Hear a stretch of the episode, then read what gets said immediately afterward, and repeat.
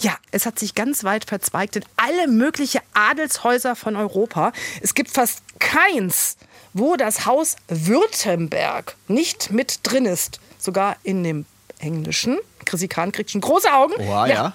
Wir sprechen heute über das Haus Württemberg. Hier in Annelies royale Welt.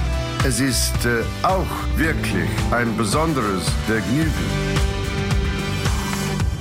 Ja, Chrissy Kahn, mir ist es auch ein besonderes Vergnügen, dass du bei mir bist mal wieder. Du machst dich äußerst rar, muss Na, ich sagen. bitte. Urlaub, busy, busy, busy. Ja. Schön, dass du da ich, bist. Ich habe zu tun. und jetzt hast du auch zu tun, bist hier bei uns und ich freue mich sehr, dass du da bist. Gerne. Und wir haben noch jemanden zugeschaltet und zwar Harald Schuhkraft aus Stuttgart. Sturget, wie man so schön sagt. Hallo, Herr Schuhkraft. Hallo, Frau Malun. Sie sind ja ein sehr guter Kenner des Hauses Württemberg. Das stimmt doch so, ne? Ja, ja, ich habe ja schon viele Jahrzehnte mich mit dem Hause Württemberg beschäftigt und habe auch schon einige Bücher veröffentlicht und bin deshalb der ganzen Thematik doch sehr nahe. Genau, und wir sind uns nahe gekommen, jetzt äh, wo Sie das sagen, nahe, durch die Beisetzung von Karl Herzog von Württemberg. Und da habe ich Kontakt zu Ihnen aufgenommen, weil ich ja auch recherchieren musste, denn man hat das Haus Württemberg nicht gleich so parat. Ne? Das stimmt. Ich schon mal gar nicht. ne? Ja, ich dachte, es gäbe einen König von Bayern oder so. Ne? Also da ist irgendwie Adel noch so ne? und spielt eine Rolle. Aber Württemberg? Hohenzollern aber doch bitte auch. ja, gut, okay, das ist, ah, ich weiß nicht, das ist, ja. Ja, okay, also äh, Chrissy Kahn outet sich gerade, aber es ist völlig in Ordnung, denn... ich bin ähm, in Europas Königshäusern unterwegs, Genau, Annelie. aber es gibt äh, auch, sagen wir mal, fast vor unserer Haustür Hochadel, ne, Herr Schuhkraft? Ja. Wie ist das? Nur mal so ganz kurz. Das Haus Württemberg, sagen wir so, wenn es noch die Monarchie gäbe, hätten wir einen König aus Württemberg. Das ist doch so richtig, oder? Wenn es noch das Land Württemberg gäbe, aber wir haben ja das Land Baden-Württemberg seit 1952 und das macht die ganze Sache eben etwas schwierig. Denn äh, es gibt ja das Haus Baden und es gibt das Haus Württemberg und es wäre sicher eine ganz, ganz schwierige Sache, wenn wir jetzt wieder die Monarchie einführen würden, dass man knobeln müsste, wer wird nun König von Baden-Württemberg? Ein Badener oder ein Württemberger oder man würde die Landesteile wieder trennen. Aha. Dann wäre es natürlich einfacher. Kahn, Ja, ne? ja, ja. Wir wollen uns ja vereinen. Ne? Also deswegen. Ja, aber nichtsdestotrotz, Herr Schuhkraft, äh, Sie sind jetzt hier in Anlis Royale Welt. Ich sage nochmal Hallo an alle Podcast-Fans da draußen. So, das Haus Württemberg, wir steigen ein. Also der Aufhänger ist die Beisetzung von Karl Herzog von Württemberg.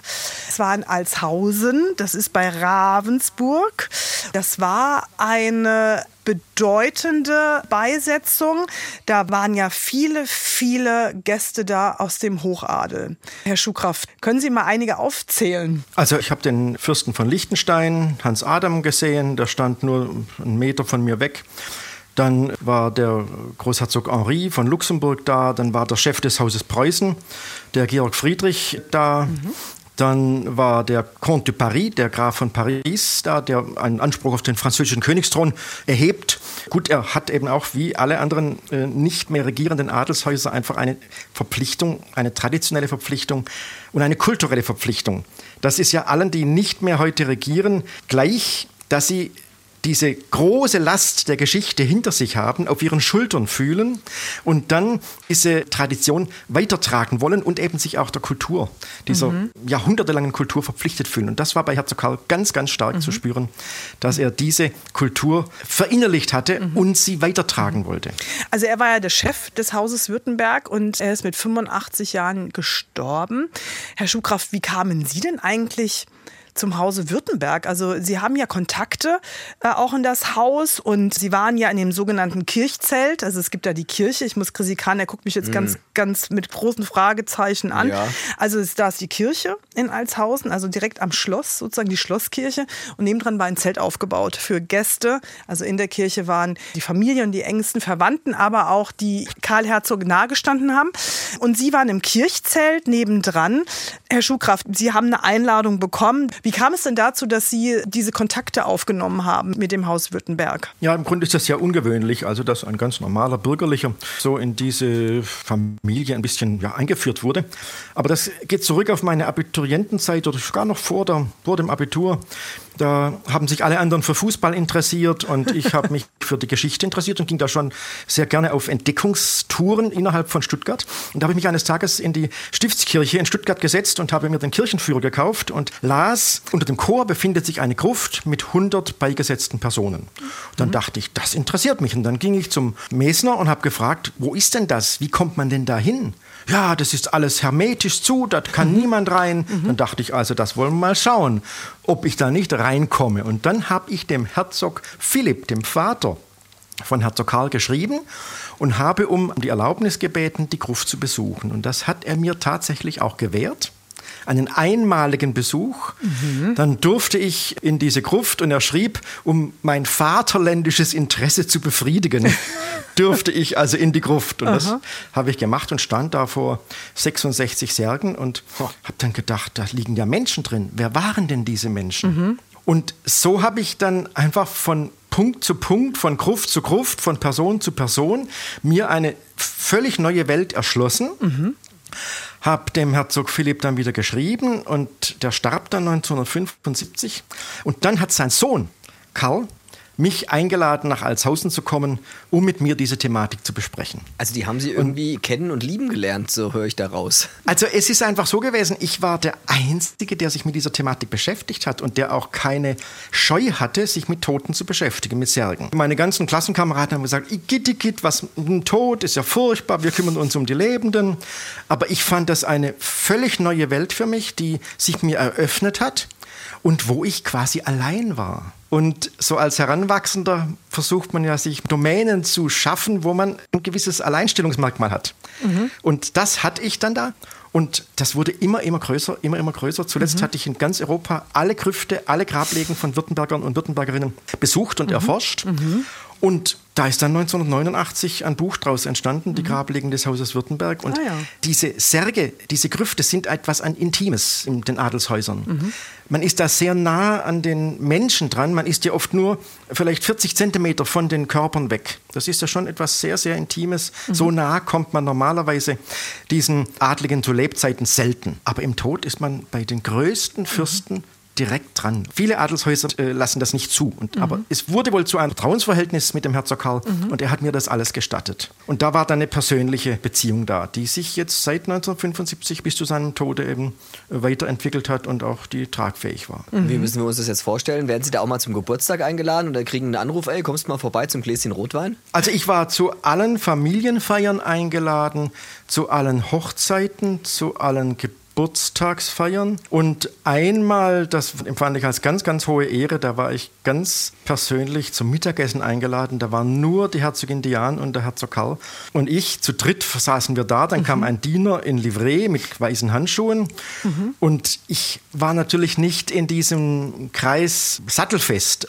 Mhm. Und plötzlich kommt der Diener mit der Platte und, dem, und mit dem Fleisch und kommt zu mir als Gast, als Erstem mhm. und hält mir diese Riesenplatte hin. und ich wusste nicht, was, was ich tun soll. Denn ich ging davon aus, dass die hohen Herrschaften bedient werden. Mhm. Nein, man nimmt sich selbst dieses Aha. Stück, das man möchte. Aha. Und so habe ich dann etwas unsicher den Herzog Karl angeschaut und er hat mir dann zugezwinkert und hat mir zu verstehen gegeben, ich soll einfach zugreifen. Ja. habe ich dann auch gemacht. Also es war eine ganz, ganz neue Erfahrung und ich habe das als ganz besondere Auszeichnung empfunden, mhm. dass ich da so ganz intim, mhm. vollkommen en Familie dabei sein durfte. Und was redet man denn da so bei Tisch? Also eine gewisse Steifheit ist doch da vorhanden. Was ich aber kurz noch mal sagen möchte, die Diane ist die Ehefrau von Karl Herzog von Württemberg. Das ist jetzt also die Witwe, mhm. eine Französin. Aber da kommen wir später später drauf. Oh, und ja. eine Künstlerin. Spannend. Aber später. Ja. Herr Schuhkraft, Sie sitzen jetzt am Tisch, essen zu Mittag mit Karl Herzog von Württemberg und Jan. Man ist doch dann trotzdem so ein bisschen, sagen wir mal, angespannt, oder? Ich war sehr angespannt, das gebe ich ganz offen zu. Aber die Herzogin Diane, die war sehr locker und äh, sie hatte damals Zahnprobleme und konnte quasi nichts essen. Deshalb sie hat dann erzählt und sie hat erzählt, wo sie die Eier her hat, von welchem Bauernhof mhm. und hat alles Mögliche erzählt. Hat also wirklich die, dieses Steife genommen. Es war eine sehr heitere Runde und gut, ich habe mich sehr zurückgehalten bei dem Essen. Das Selbstnehmen, das war mir so fremd. Aber es war eine sehr angenehme Atmosphäre und dann gab es hinterher noch im Salon ein Espresso und dann anschließend sind wir dann zum eigentlichen Arbeitsmeeting geschritten und haben uns dann unterhalten über die Renovierung und über die Gestaltung von Grüften. Aber wenn Sie da jetzt so äh, ständig ein- und ausgehen, so regelmäßig, dann müssen Sie ja eigentlich auch gut ausgestattet sein mit äh, den teuersten Anzügen dieser Welt eigentlich. Überhaupt nicht, überhaupt nicht. Ich hatte jetzt Schwierigkeiten, in den schwarzen Anzug wieder reinzupassen, weil ich ein bisschen zugenommen hatte. Also das gebe ich ganz offen zu. Also ganz normal. Ganz normal, ganz normal.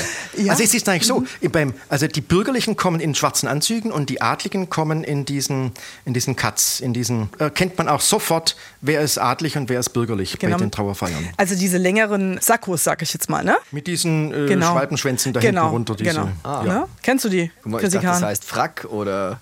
Man Und die Hosen ja- sind dann auch nicht, nicht schwarz, sondern die sind grau mit, mit schwarzen Streifen. Genau. Und ich war ja dort, weil da war ja eine SWR-Sendung. Ich war da sozusagen als Expertin und, und deswegen habe hab ich Herrn Schuhkraft schon einen Tag vorher auch schon vor Ort gesehen. Und es ist ja, sagen wir mal, eine andere Welt, Herr Schuhkraft. Also als ich dort war und auch die ganzen Adligen gesehen habe und ich habe ja da auch in einem Hotel übernachtet, da war dann übrigens auch einer ein Adliger, weil er genau das anhatte, schon morgens zum Frühstück, Ja. was Sie beschrieben haben, Herr Schuhkraft. Es ist eine andere Welt. Also wenn man da sozusagen so ganz nah dran ist, man kann das nicht, sagen wir mal, mit unserer Welt vergleichen, oder? Das sehe ich auch so, ja.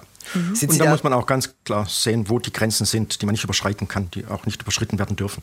Das ist für mich, für mich ist der Adel natürlich eine Gesellschaft, die aus der Tradition herkommt, aus der Geschichte, aber die heute quasi eine gewisse Club-Atmosphäre ist. Eine verschworene Gemeinschaft, die auch ihre Verhaltensregeln haben. die von Generation zu Generation weitergegeben wird. Aber es ist ein, für mich ein Club, eine Gemeinschaft innerhalb der Gesellschaft. Aber ob das nun Jagdvereine sind oder ob das die studentischen Verbindungen sind oder man kann auch einfach sagen Hausfrauenvereine, die haben ja auch gewisse Regeln, an die sie sich halten. Und genauso ist das beim Adel auch. Nur, dass, dass nicht jeder eintreten darf. Da kann man nicht mehr eintreten. Ja, das ist richtig. Ja, ja, Und wenn man einheiraten will, dann ist es auch schwierig. Ganz schwierig. Ich wollte gerade sagen, ne, Mhm. also so Hochadel ist man ja gewöhnt mittlerweile. Der moderne Hochadel, ne, ähm, da darf auch die bürgerliche geheiratet werden. Ja, natürlich, das geht ohne weiteres. Aber als ich auch noch mal gesprochen habe mit einigen vor Ort, ne, die das Haus Württemberg ja gut kennen, da wurde mir dann auch gesagt, mh, wenn jemand der Nachfolger ist eines Hauses, sage ich mal Baden-Württemberg oder und so weiter, was es alles gibt, dann sollte man schon schauen, dass man auch jemand Adliges heiratet, weil man sonst den Anspruch verlieren könnte. Was ja, sagen wir mal, in Schweden, Norwegen, wo man überall hinguckt, gar nicht der Fall ist. Also da habe ich das so als sehr traditionell empfunden oder empfinde es als sehr traditionell. Ich meine, wir haben ja 2022. Ne? Ja, also es ist einfach so, wenn ein Monarch, der souverän ist, der König ist, wenn der sich entscheidet, eine bürgerliche, eine Hostess, die Fräulein Sommerlatt, zu heiraten, dann kann er das machen. Wenn man an höchster Stelle steht und Chef einer Familie ist, dann steht ihm alles frei. Es war sicher ein Sonderfall, ein erster Fall, dass so etwas überhaupt möglich war. Das war äh, im Adel, die haben sehr, sehr geschluckt als sie das erfahren haben. Aber es kamen ja noch mehr hinzu, die Norweger und Engländer und die Niederländer, auch Luxemburg. Das ist ganz üblich geworden. Die sind also wirklich im 21. Jahrhundert angekommen. Aber die Adelshäuser, die nicht mehr regieren, die halten sehr krampfhaft an diesen, oder beinahe krampfhaft an diesen alten Traditionen fest, dass man nur innerhalb des Standes heiraten darf. Da gibt es ja auch heute noch sogar nicht regierende, niemals regierende Adelshäuser. Das Haus Urach ist beispielsweise so ein Fall. Da gab es einen, der dann Herzog wurde, Chef dieser Seitenlinie des Hauses Württemberg. Und der wurde Herzog von Urach, heiratet dann eine bürgerliche und muss auf den Herzogstitel verzichten zugunsten seines jüngeren Bruders, der eine Adlige geheiratet hat. Aber wie kommt Also- das denn? Also ich meine, der, ich sag mal, der große Bruder, ne, also das europäische Königshaus, die machen es ja vor. Warum, warum schließt man sich dem nicht an? Das ist für mich auch rätselhaft. Da müssten Sie diese Familie fragen, diese Familien fragen, warum Mir ist es unverständlich. so stehen geblieben, ne? was so schade ist. Ich meine, es gibt ja auch Ehepaare, die dann nur Töchter kriegen und dann muss man gucken, wo ist der nächste männliche Nachfolger. Ne? Also man muss dann irgendwie schon in Richtung Geschwister gucken, also Neffe. Das ist ja über Downton Abbey, da war das ja auch so. Da ist ja auch der männliche Nachfolger gestorben, der ist ja mit der Titanic untergegangen und dann hat man dann einfach jemanden gesucht, der das machen kann. Also es gibt natürlich Hausgesetze und jede Mhm. Adelsfamilie hat ein Hausgesetz und das Hausgesetz wurde in der Regel im 19. Jahrhundert formuliert Mhm. und diese Hausgesetze sind bis heute zumeist gültig. Und da steht drin, wie die Erbfolge vonstatten gehen soll. Wenn dann tatsächlich nur Töchter da sind, Mhm. dann kann sein, dass man jemand anderes aus der Familie adoptiert oder vielleicht auch einen Mann, einen Gemahl von einer Tochter adoptiert, sodass die Familie, dass der Name weitergeht. Das gibt es durchaus an, also vielfach in Adelshäusern, damit einfach dieser Strang, diese Linie, diese direkte Linie innerhalb der Familie für den Namen auch weitergeht. Also es gibt ja auch welche, die sagen, das ist der Untergang der Monarchie, wenn man das öffnet für Bürgerliche. Sehen Sie das auch so? Also äh, wenn man das öffnet, dann ist natürlich so, dass man nicht mehr in den Schlössern vor den großen Stammbäumen stehen kann. Das sind ja auf, den, auf der Burg Hohenzollern ist ein großer Stammbaum. Oder auch in vielen äh, Schlössern sonst hängen große Stammbäume an der Wand. Und da sieht man dann über den Vater, über die Mutter sind da ganz, ganz weite Verflechtungen innerhalb des europäischen Adels. Das geht natürlich nicht, wenn man dann ein Fräulein Sommerlath heiratet. Aber was ja im Endeffekt ja aber gar nicht so schlimm ist, es geht ja trotzdem weiter. Die haben drei Kinder bekommen und die, die kriegen ja auch Nachkommen und es geht ja irgendwie trotzdem weiter. Ne? Also es ist, Ja, aber es ist interessant, ne? Also man sagt ja auch immer oft, ähm, wenn man jetzt auf Europa schaut, ah, Mhm. wir müssen jetzt uns ein bisschen öffnen. Also wir haben unsere Traditionen, aber sind auch wieder modern in solchen Sachen, um uns ähm, ja weiterhin unverzichtbar zu machen, um akzeptiert ja, zu ja, werden ja, ja, natürlich, genau. ne? damit wir auch das Geld der Regierung kriegen unter anderem. Ne? Und aber das scheint da eben auch keine Rolle zu spielen. Ja. wo Sie es gerade Also in Schweden ist ein ja? ganz besonderer Fall. Das ist ein ganz besonderer Fall, denn der Karl Philipp, das zweite Kind von äh, Karl XVI. Gustav und Silvia, dieser Sohn ist Thronfolger gewesen, als es noch die männliche Erbfolge in Schweden gab. Richtig, ja. Aber ein paar Jahre später hat man die weibliche Erbfolge eingeführt und damit wurde seine ältere Schwester dann zur Thronerbin. Also das ist was wirklich sehr Innovatives und passt wunderbar ins 21. Jahrhundert, dass wirklich die Erbfolge dann auch die Königswürde auf die Tochter übergeht, weil sie das älteste Kind ist und der Sohn als Zweitgeborener, aber männlicher Erbe fällt dann durch das Raster durch. Aber die haben es geändert. Überall wurde es ja auch geändert. Ja, es ist irgendwie nochmal eine andere Welt. Eine Welt, wie Sie ja sagen, des 19. Jahrhunderts irgendwo. Ne? Ja, die Niederländer waren da schon im 19. Jahrhundert sehr modern. Da ist ja interessant, dass wir heute noch vom Haus Nassau-Aranien sprechen, obwohl die Königinnen, äh, Beatrix und Juliana und Wilhelmine und Emma und so weiter, die haben alle Männer geheiratet von anderen Häusern, von anderen Familien. Beispielsweise Klaus von Amsberg ist ja ein fast Niederadliger, kann man sagen. Der männliche Familienname wurde nicht aufgenommen, wurde nicht weitergeführt, sondern es ist der weibliche Familienname bis auf den heutigen Tag aus dem 18. Jahrhundert entwickelt worden, sodass der immer noch heute der Familienname ist. Ja, das ja. ist ja außerordentlich modern, dass die Frauen wirklich dominieren, sogar den Familiennamen. Ja, und wo Sie jetzt schon so sagen, wo wir jetzt schon in anderen äh, europäischen Adelshäusern sind, die Württemberger haben sich ja weit verzweigt. Es gibt ja fast kein Adelshaus, in das sie nicht irgendwie reingeheiratet haben. Ne? Also überall sind sie mit verbunden. Also beispielsweise, es gibt ja irgendwie elf Linien, zum Beispiel Herzöge von Teck, da müsste jetzt eigentlich bei Chrissy Kahn eigentlich alles bimmeln. Von Tech. Boah, erzähl. Die Briten. Ja, ne, ach ja, selbstverständlich. Ja.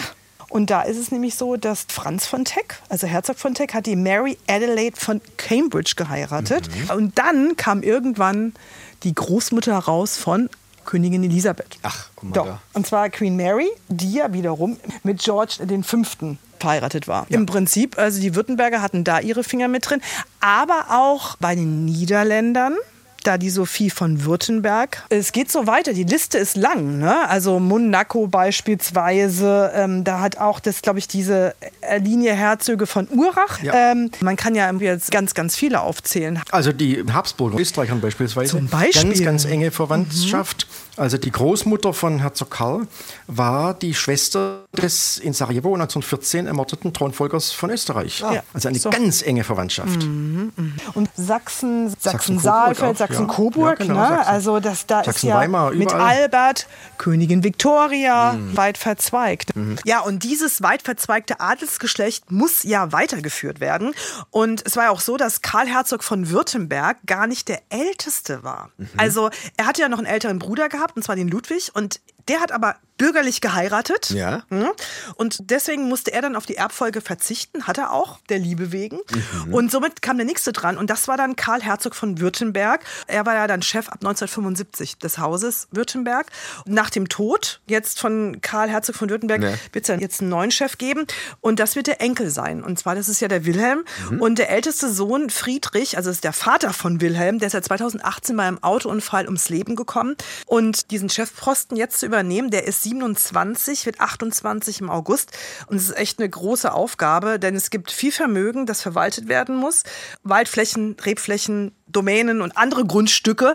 Wie groß aber das Vermögen ist, also wie viel Geld da ist, das weiß man nicht. Ja. Darüber und im Speziellen über Geld wird nicht so gern gesprochen. Das ist ein Tabuthema. Das ist eine deutsche Spezialität, dass man über das Vermögen und über das Geld nicht redet. Aber ja. das würde mich ist wirklich so. interessieren, wo kriegen Ja. die eigentlich ihre Kohle her? Weil, ne, ich hatte es ja auch vorhin schon gesagt, wenn du jetzt hier bist, äh, was weiß ich, äh, die Queen bekommt ihre Kohle von der britischen Regierung, ja.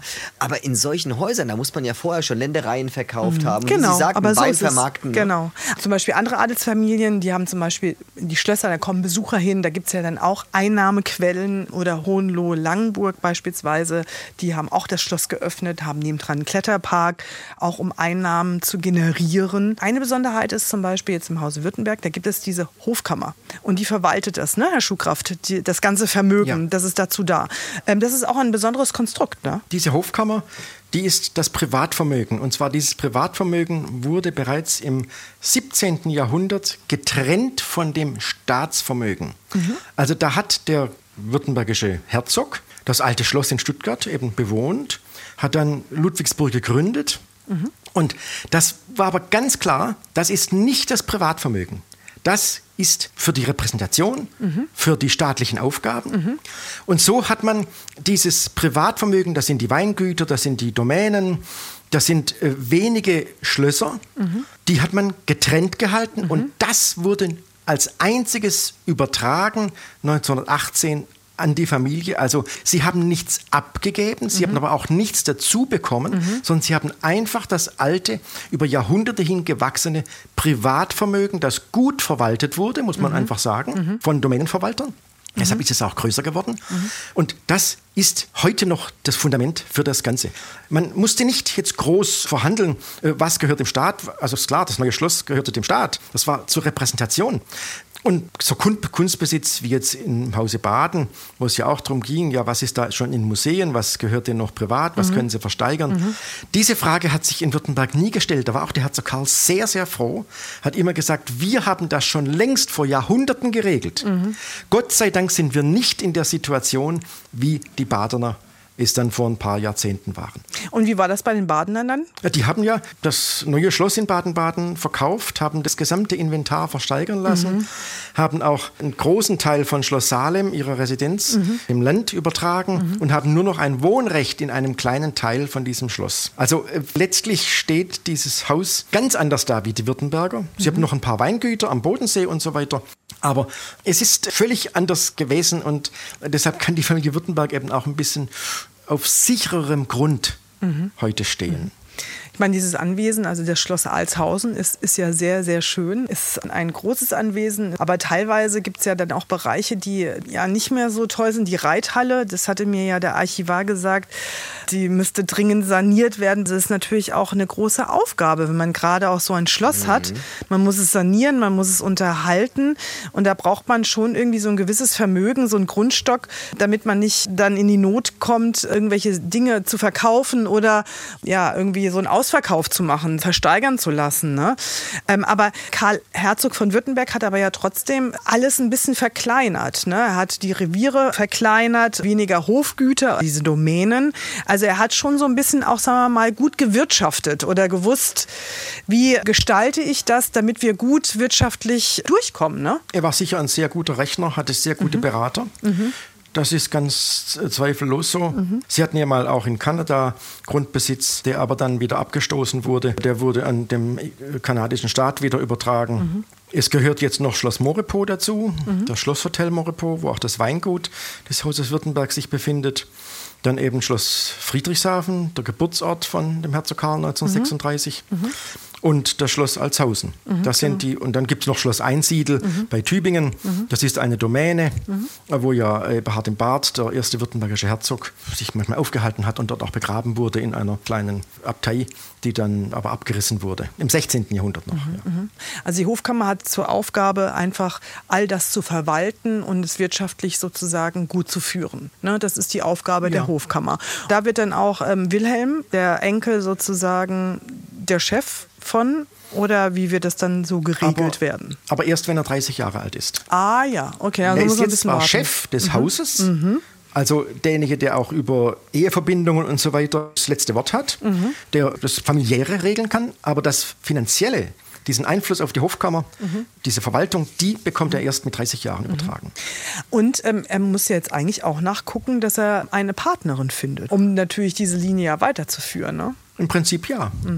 Stimmt. Da weiß man ja noch nicht so richtig, ob, er, ob da jemand ist. Ne?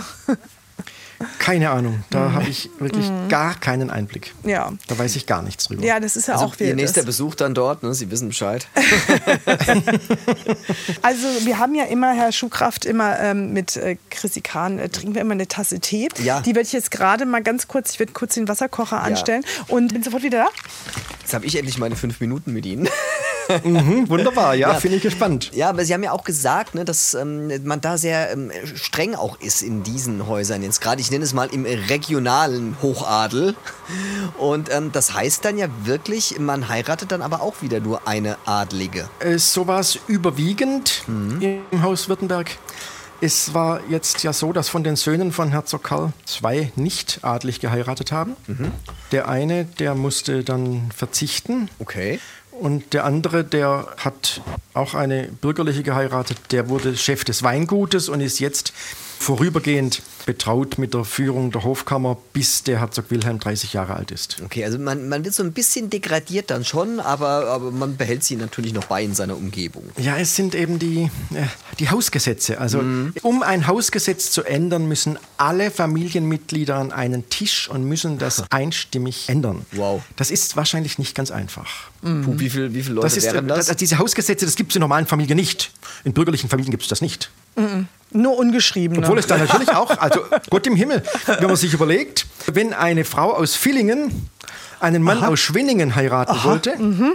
Villingen ist badisch, Schwenningen ist württembergisch gewesen, dann hieß es, bring mir ja keinen Württemberger, um Gottes Willen, das kommt in unserer Familie nicht vor. oh. Ja, Also äh, auch, äh, das gibt es dann doch auch in bürgerlichen Familien, dass man da gewisse Regeln hat und dann, äh, wenn dann sich die Kinder durchsetzen, dann doch also mindestens ein weinendes Auge hat und das Ganze mal nur beobachtet. Wie läuft das denn? Wie viele Leute kämen denn da an einen Tisch? Also das wären, wenn ich jetzt das jetzt hochrechne, wären das jetzt gerade so etwa zehn Personen. Okay, und die müssten einstimmig dann für Ja. die Änderung stimmen. Okay, ich Ja, dachte, es gut. wären noch mehr am Ende. Also 10 bis 15 so etwa, aber Ja, also okay. mehr, nein, mehr sind es nicht. Nein, nein, nein. So, Chrissy Kahn. Ja, Hier? jetzt gibt es Also, endlich Tee. ja. Ja, ja, William, William und Kate, Da meine sieht man Freunde. ja schon Kate Ja. und William, das ist eine Tasse, Herr Schuhkraft, die sehen Sie jetzt nicht, äh, das war die Hoch ist Mhm. die Hochzeitstasse. Da hat William eine bürgerliche geheiratet, Kate Catherine Middleton. Yes, Catherine.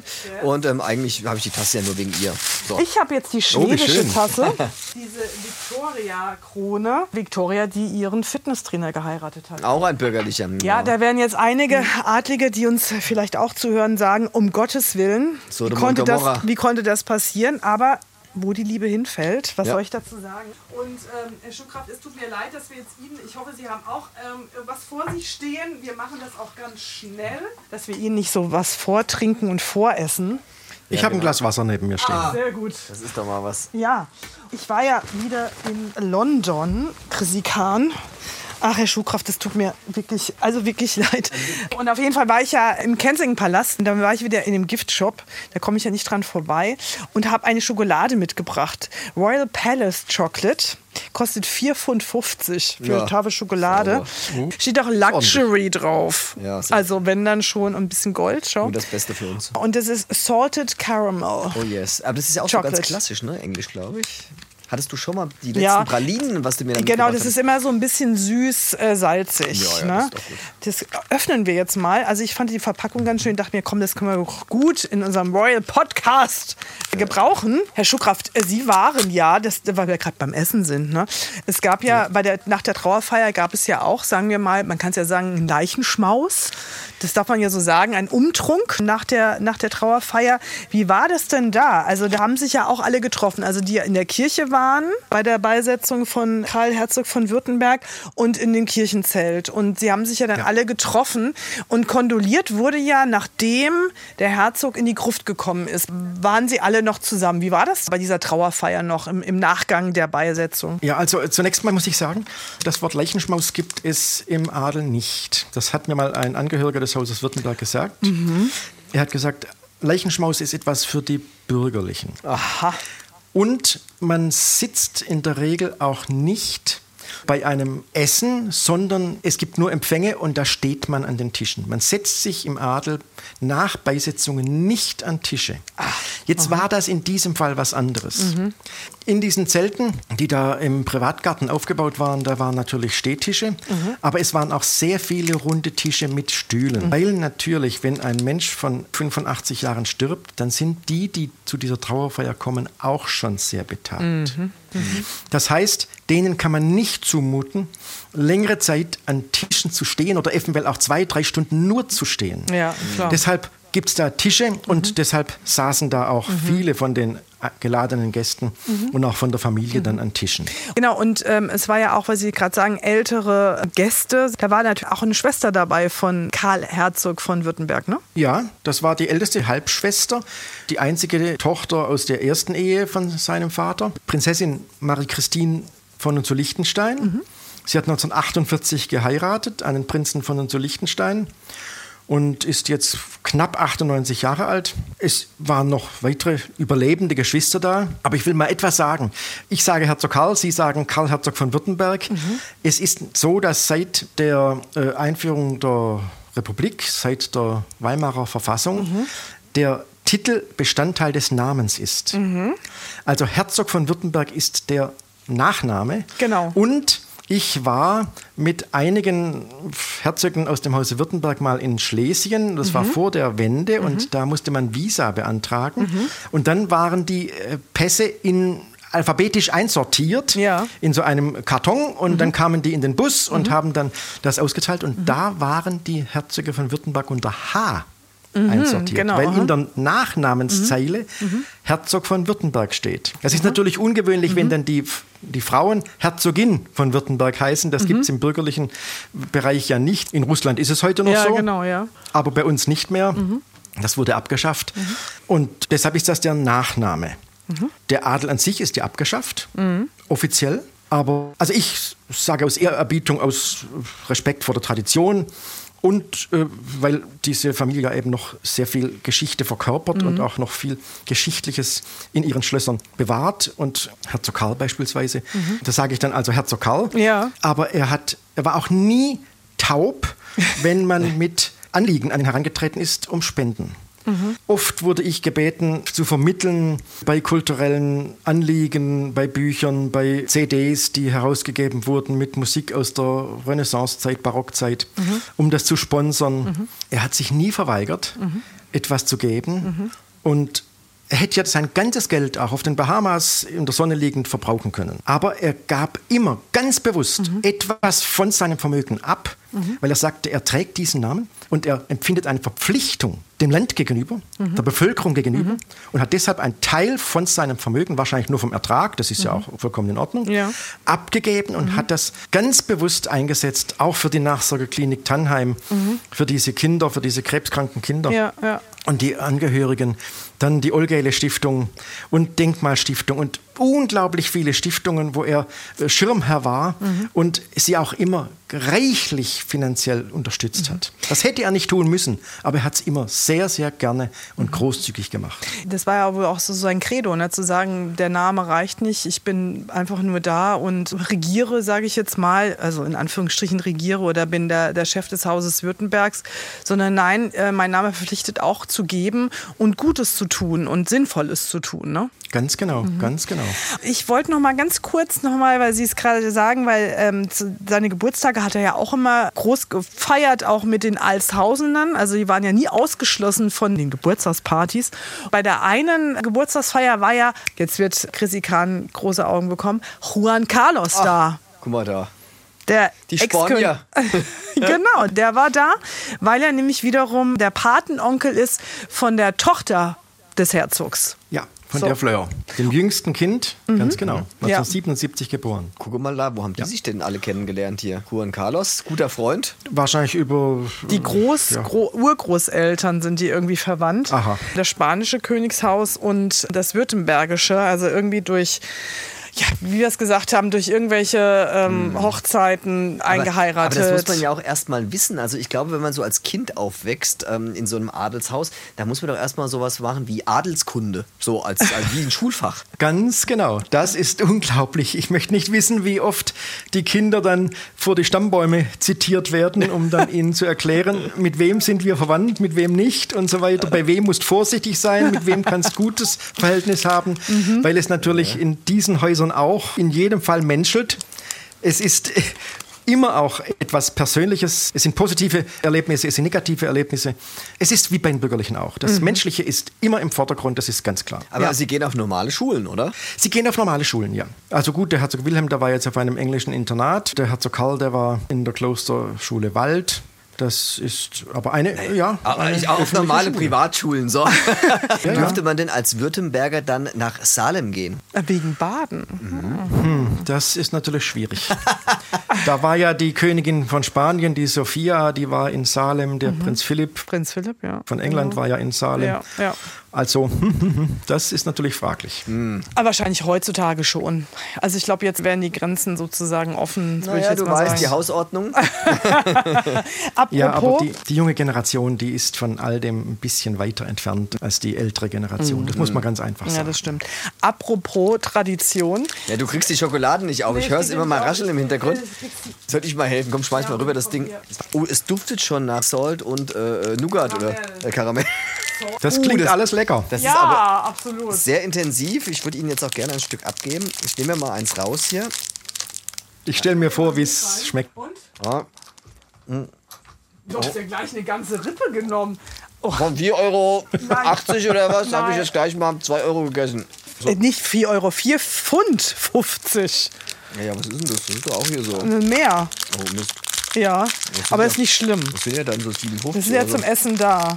Und, was sagst du? Great. War es das Geld wert? Ja, wobei, ich würde sagen, es gibt andere Schokoladenmarken. Hier, die Plätzchen, die du mir das letzte Mal mitgebracht hast, die waren super. Mhm. Ja, Da das waren- sagen, Da hättest du auch, das hat ja auch, glaube ich, 30 Pfund gekostet oder so. Nee, es war ein bisschen günstiger, nur 20. Aber es waren die, um es Ihnen zu erklären, Herr Schuhkraft, das waren die Jubiläumskekse der Queen, auch aus London. äh, Special Edition.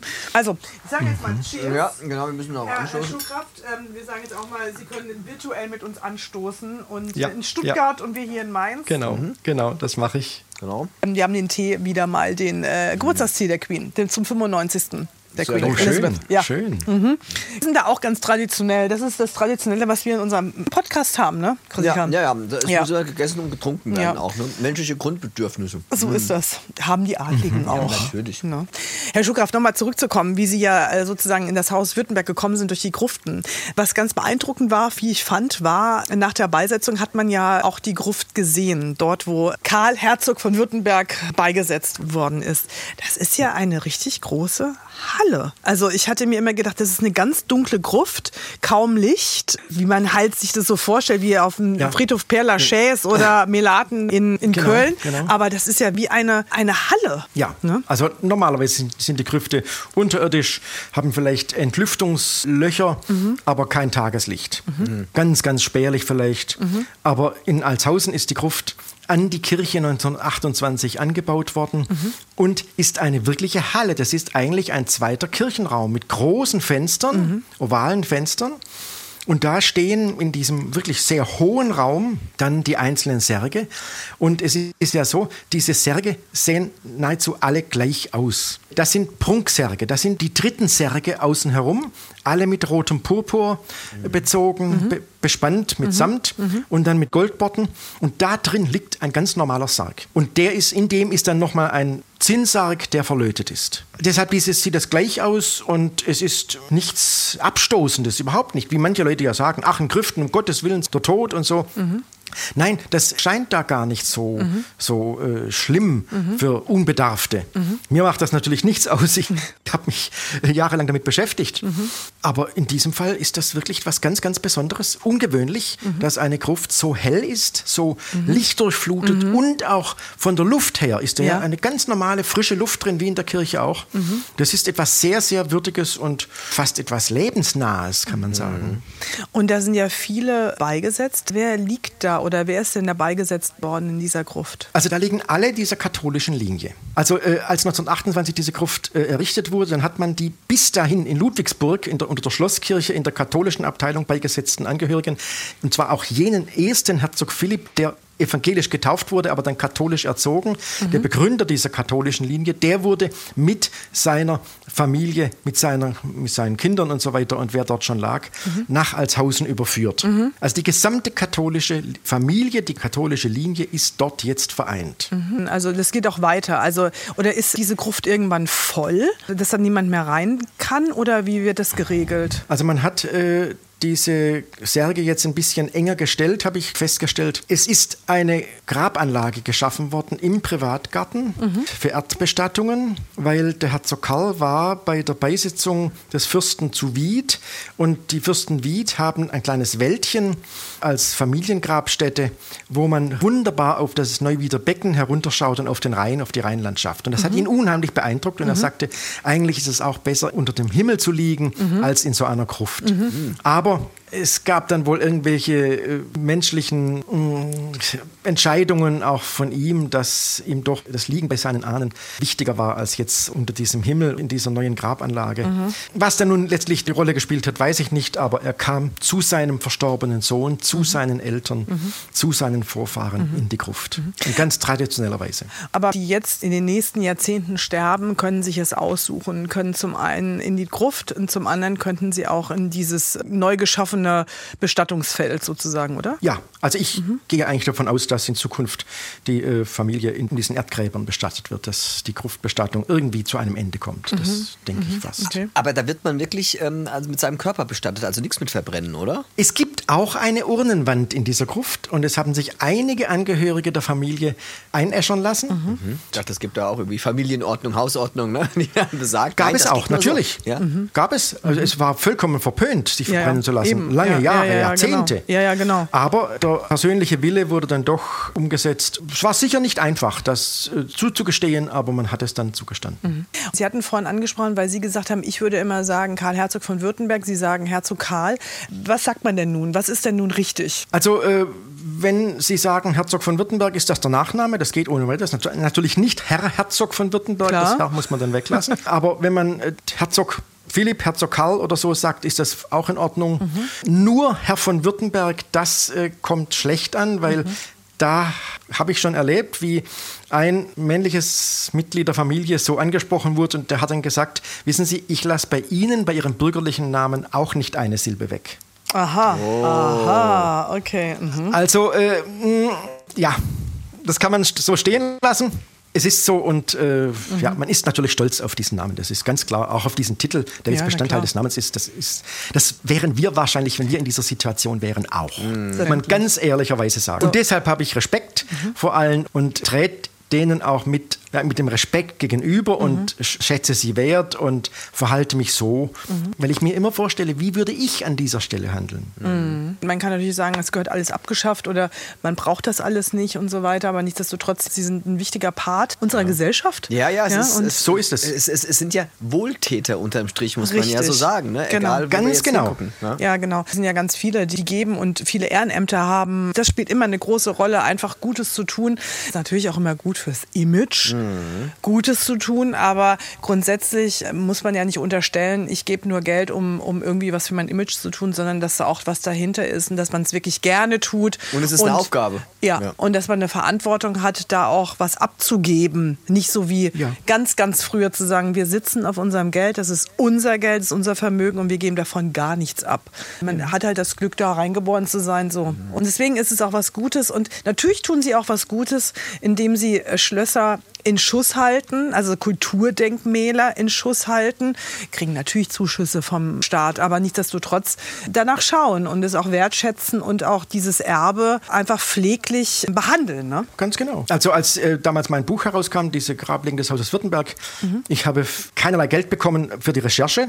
Das habe ich alles selbst finanziert. Aber als es dann um den Druck ging, da ging es darum, was macht man jetzt? Äh, Kann man Bilder aufnehmen? Wie viel kosten die Bilder? Und da hat der Verlag gesagt, ja, die gesamte Bildausstattung kostet 30.000 Mark. Das war ja noch die D-Mark-Zeit. Und dann hat der Herzog Karl dieses Geld gestiftet, damit dieses Buch entsprechend bebildert werden konnte. Das hätte er nicht tun müssen. Er hätte sagen können, ach, das Geld, das verlebe ich lieber. Nein, es war ihm wichtig, dass dieses Buch erscheint und dass dieses Buch entsprechend bebildert wird.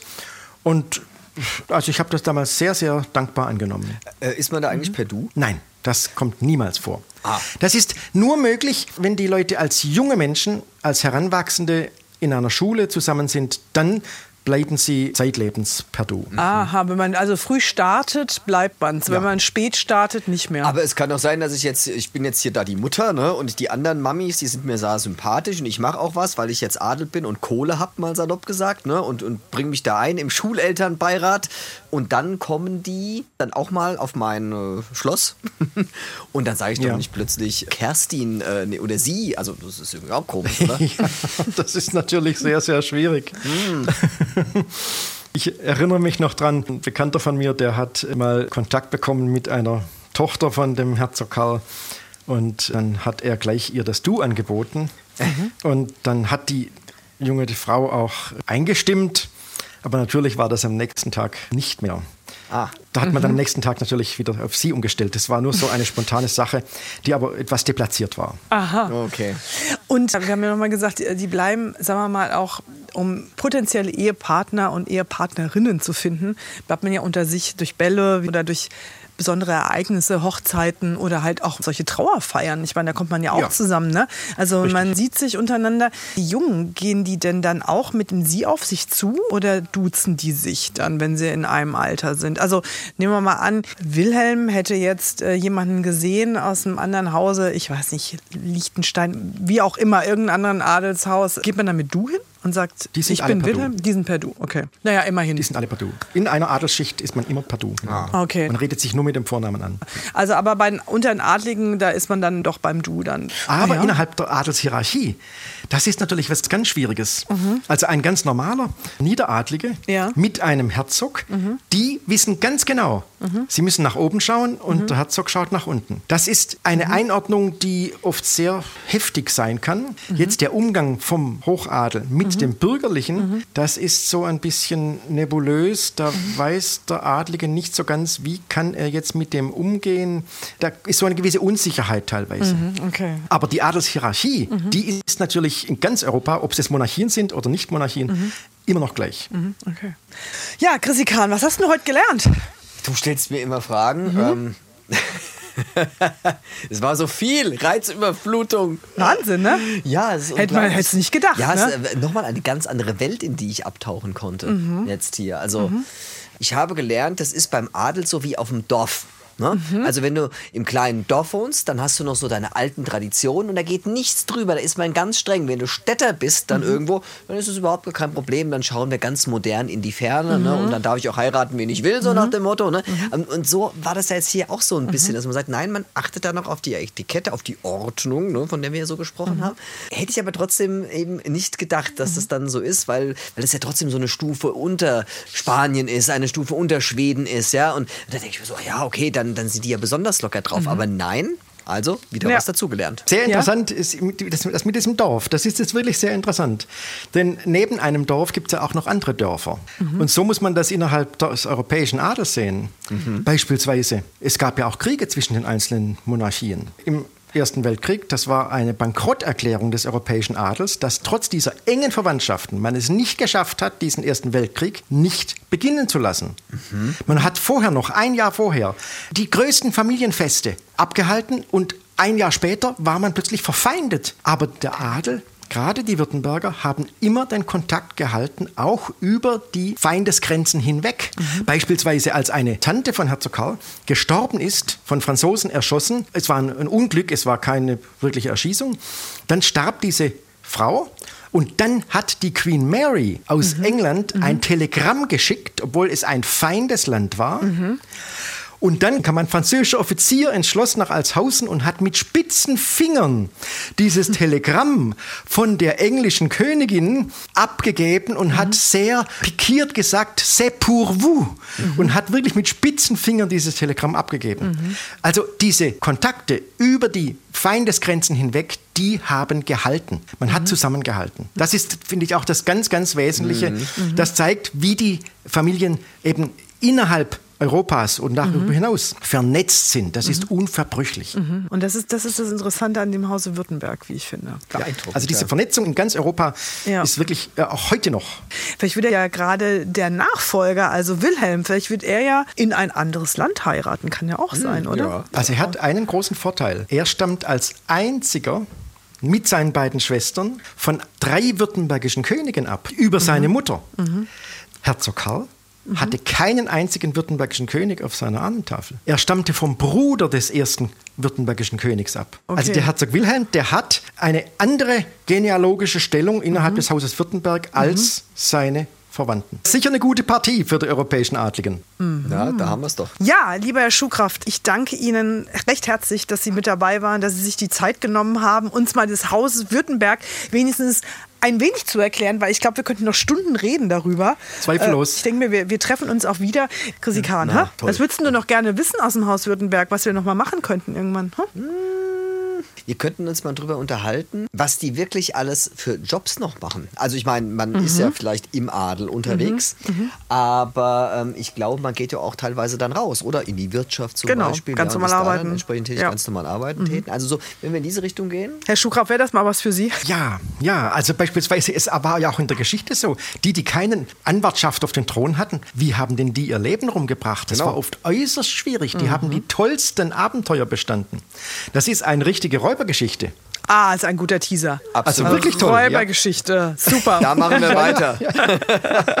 Bitte merken. Herr Schuhkraft, ich schicke die allerliebsten Grüße nach Stuttgart. Gell? Ja.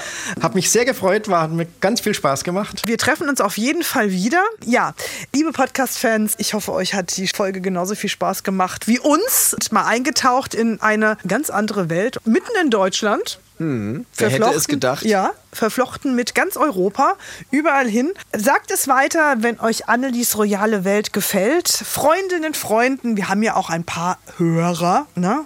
Und äh, man kann ja ruhig dazu stehen, dass man auch als Mann royal interessiert ist. Ne, Auf Chrissy jeden Kahn? Fall, genau. Und äh, manchmal, wenn ich ja beim Arzt sitze oder als ich da in der Reha war wegen meiner Schulter, da wartet man ja sehr viel. Dann dachte ich mir, hier sitzen sie alle. Wenn die wüssten, dass es Annelies royale Ja. Welt gibt als Podcast, Die würden würden's jetzt ja- nicht die Zeitung lesen, sondern die würden, die würden den Podcast jetzt, hören. Genau, so ist das. Also Podcast hören hilft immer, wenn man mal wartet. Sagt es weiter oder folgt mir auf Instagram, Annelie at Annelies Royale Welt oder schreibt uns eine Mail. Themen, was ihr hören möchtet, nochmal andere Themen, weil wir wollten ja ein bisschen weg von den Briten. Wir waren heute wieder ein wenig bei den Briten. Aber nur ein ne? bisschen. Ein ganz kleines bisschen. Aber gut, die Württemberger haben ja auch ihre Fühler nach Großbritannien ja, Ja, ausgestreckt, beziehungsweise, vorbei, ja. nein, auf gar keinen Fall.